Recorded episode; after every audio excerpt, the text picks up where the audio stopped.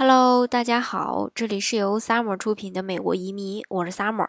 欢迎大家在听节目的同时发弹幕、写评论。想了解更多移民资讯，请添加微信幺八五幺九六六零零五幺，或关注微信公众号“老移民 Summer”，关注国内外最专业的移民交流平台，一起交流移民路上遇到的各种疑难问题，让移民无后顾之忧。今天呢，给大家分享的内容呢是 H1B 中签者。莫掉以轻心。律师提醒呢，移民局审查趋严。根据美国的《星岛日报》报道呢，美国不少协助留学生申请 H-1B 的律师事务所都表示，今年的中签率不错。但是，移民律师提醒呢，今年特朗普强调，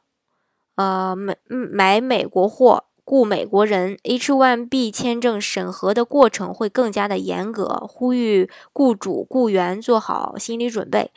二零一八年度的 H-1B 工作签证抽签已经是在这个四月初就完成。移民局表示，今年的申请件数略微下降，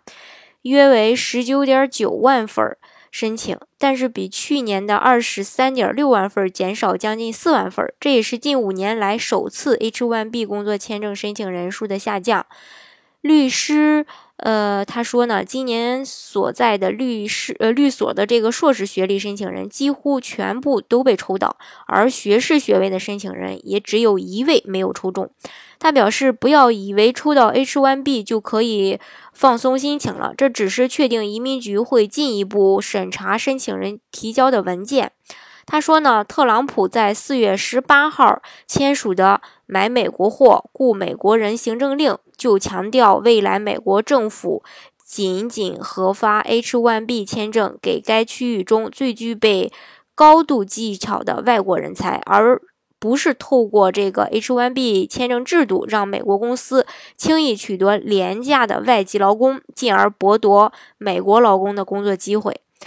他指出，预计今年移民局会随机到公司所在地进行抽查，了解员工是否真的在该公司工作，雇主发的薪资是否达到了一个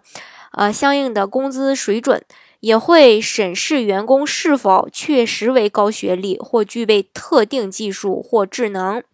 联邦官员在到访期间呢，也会了解公司的招聘过程是否优优先的来招聘美籍员工。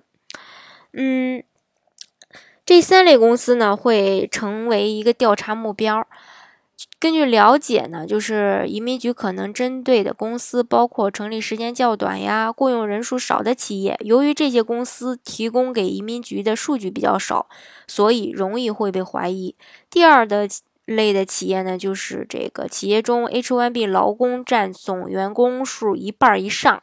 或是移民局对这类企业在招聘时是否有以美国优先进行调查。第三类就是大量的外包企业。不少印度软件外包企业普遍存在这个问题。由于这类企业占据了大量的 H1B 名额数量，会成为调查的目标。呃，著名律师呢，他也说，虽然这是一这是一直都有的规定，只是今年的访查或会更多。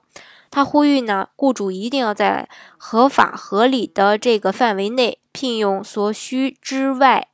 移劳工。为自己的公司加分儿，如有需要，应尽早的与律师事务所联系。